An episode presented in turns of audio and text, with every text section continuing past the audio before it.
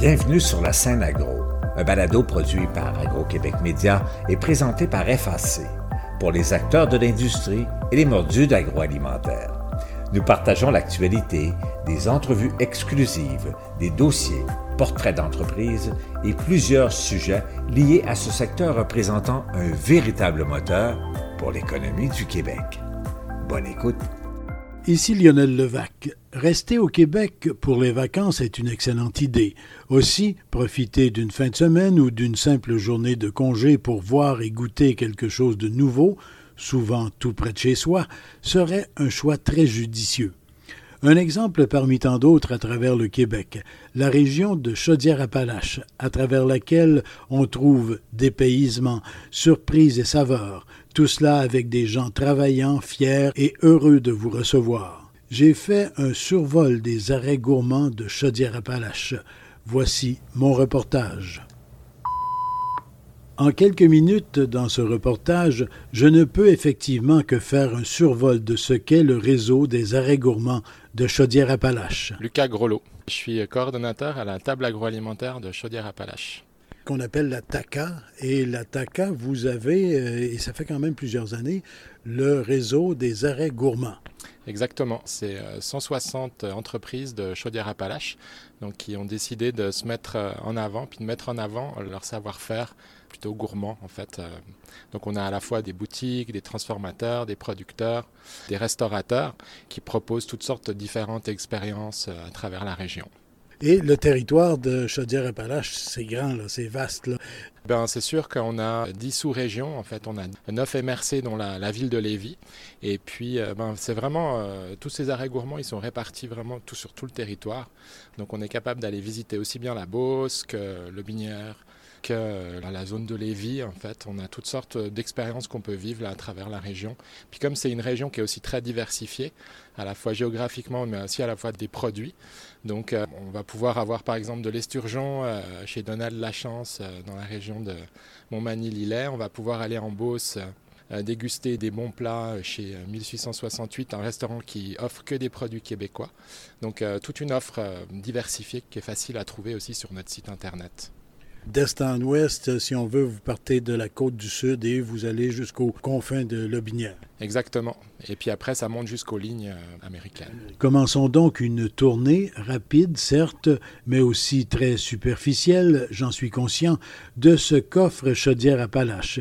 Premier arrêt, en fait, premier arrêt gourmand à Lillet, un peu à l'intérieur des terres, au bord de la rivière Tortue, dans ce qui était, il n'y a pas longtemps, Sainte-Eugène de Lillet. Mon nom, c'est Nancy Lemieux. Je suis la propriétaire d'Auberge des Glacis depuis 16 ans maintenant. L'Auberge des Glacis, arrêt gourmand. L'auberge des glaciers est vraiment précurseur depuis des années pour utiliser les produits du terroir. On fait appel à peu près 70 producteurs de la Chaudière-Appalaches pour faire notre menu. Puis maintenant, comme on est devenu une buvette du moulin, c'est que ça c'est nouveau, on peut vraiment faire découvrir le plus de produits possible dans un seul repas. Fait que c'est vraiment des petits plats découverts, qu'on arrive à faire découvrir le plus de produits des gens d'ici en fait. C'est toujours mieux de téléphoner au préalable? Ben, c'est mieux de téléphoner parce qu'en fait, à l'auberge, on a une soixantaine de places en salle à manger. Cet été, on va être seulement ouvert quatre jours au lieu de sept. Donc, euh, c'est sûr que ça se remplit rapidement. Il y a déjà les gens qui dorment ici, donc c'est sûr qu'il faut réserver absolument.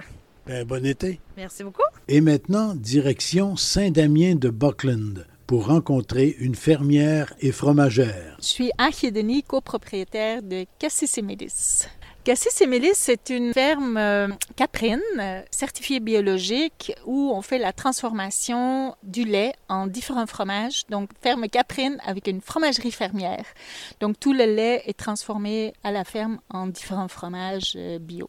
Et à la ferme, on peut y venir, goûter les fromages, pique-niquer, jouir d'un décor qui est magnifique. Oui, en effet. Donc, nous sommes un arrêt gourmand ici à Saint-Damien de Buckland, dans Bellechasse.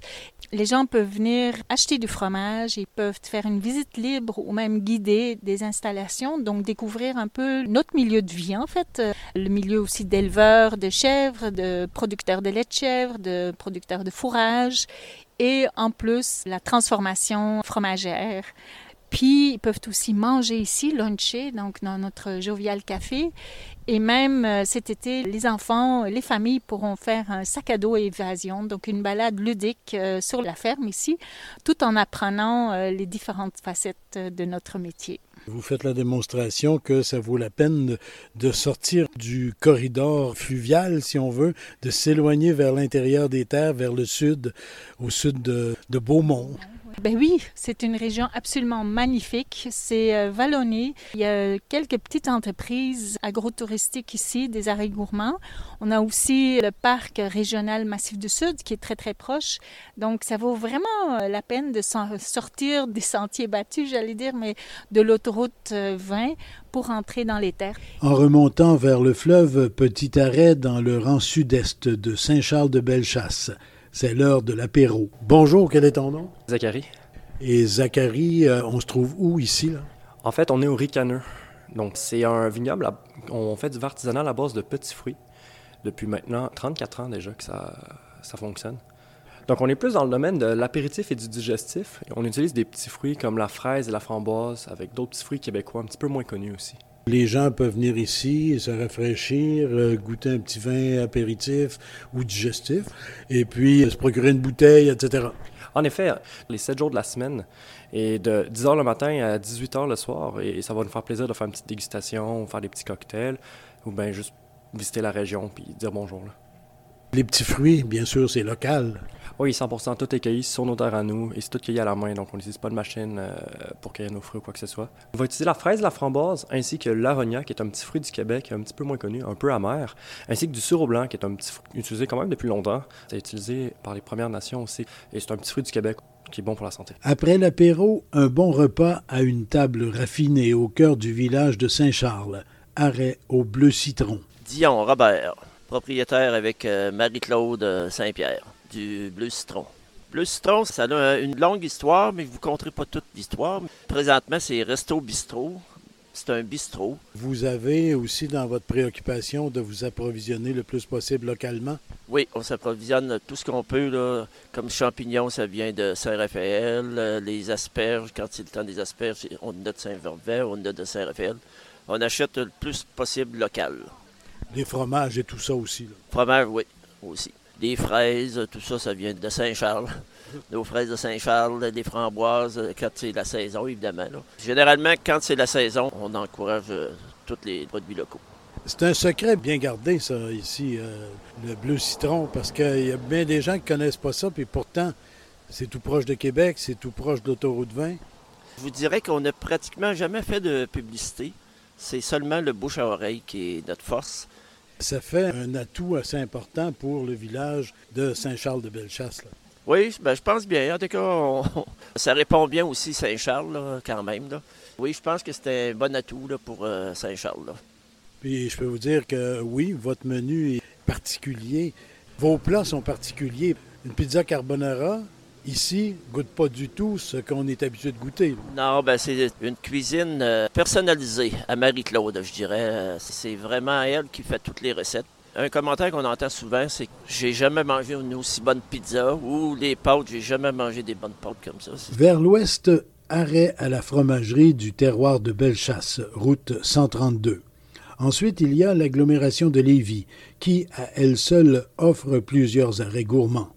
Pour aujourd'hui, je choisis de bifurquer vers le sud, vers la Beauce.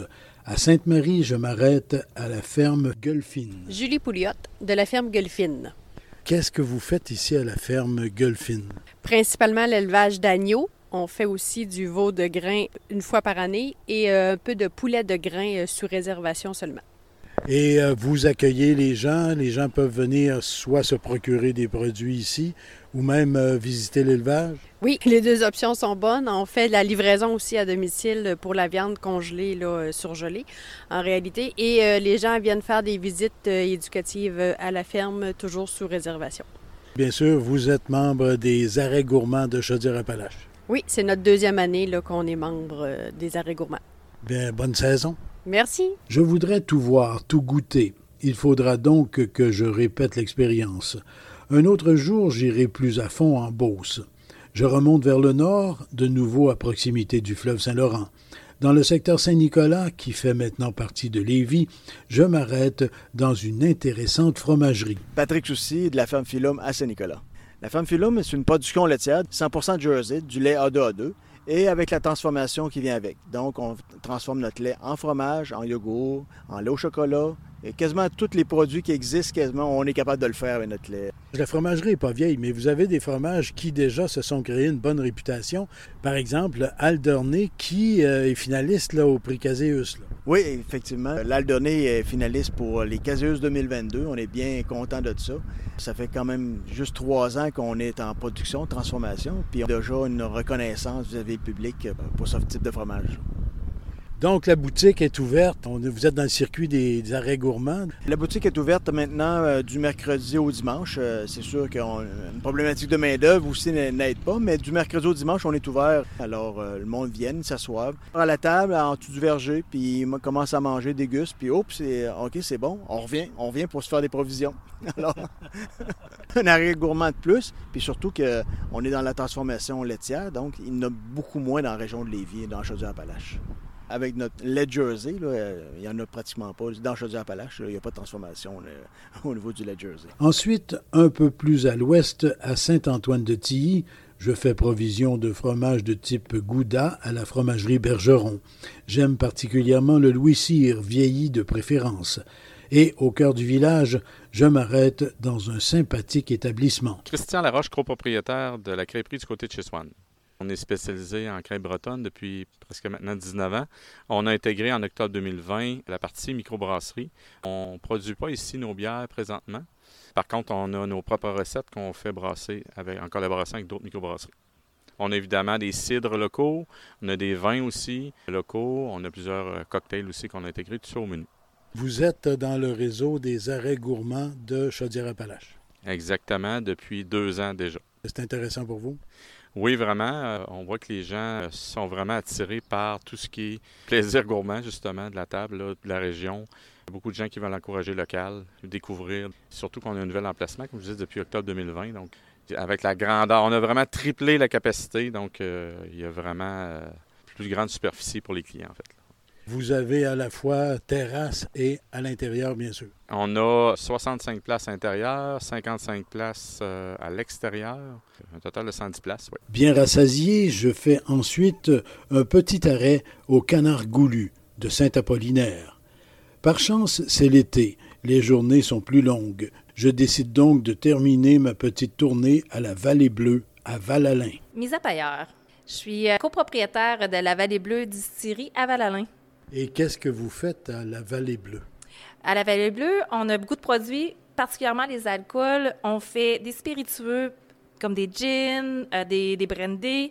On fait aussi des vins, des liqueurs et euh, des produits dérivés euh, des viandes de bœuf, de porc. On a aussi des produits à l'érable. Donc, je pourrais parler des heures. Là, on a beaucoup de petits produits à la boutique. Parce que ici, c'est très diversifié. Là. Vous avez une belle bleuetière ici. Là. Oui, on a une bleuetière, on a aussi euh, la camerise et le cassis. Des fruits qui vous servent là, pour plusieurs de vos distillations et, préparations. Exactement.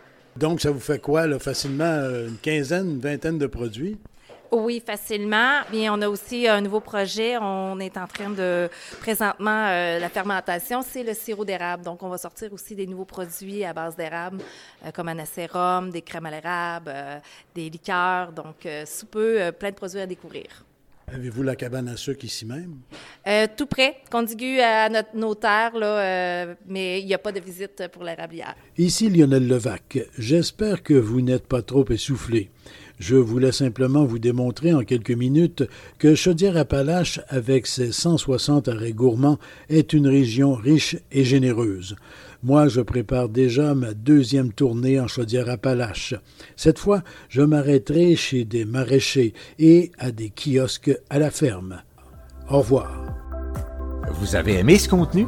Suivez la scène agro pour rester à l'affût de l'actualité agroalimentaire. Merci et à bientôt.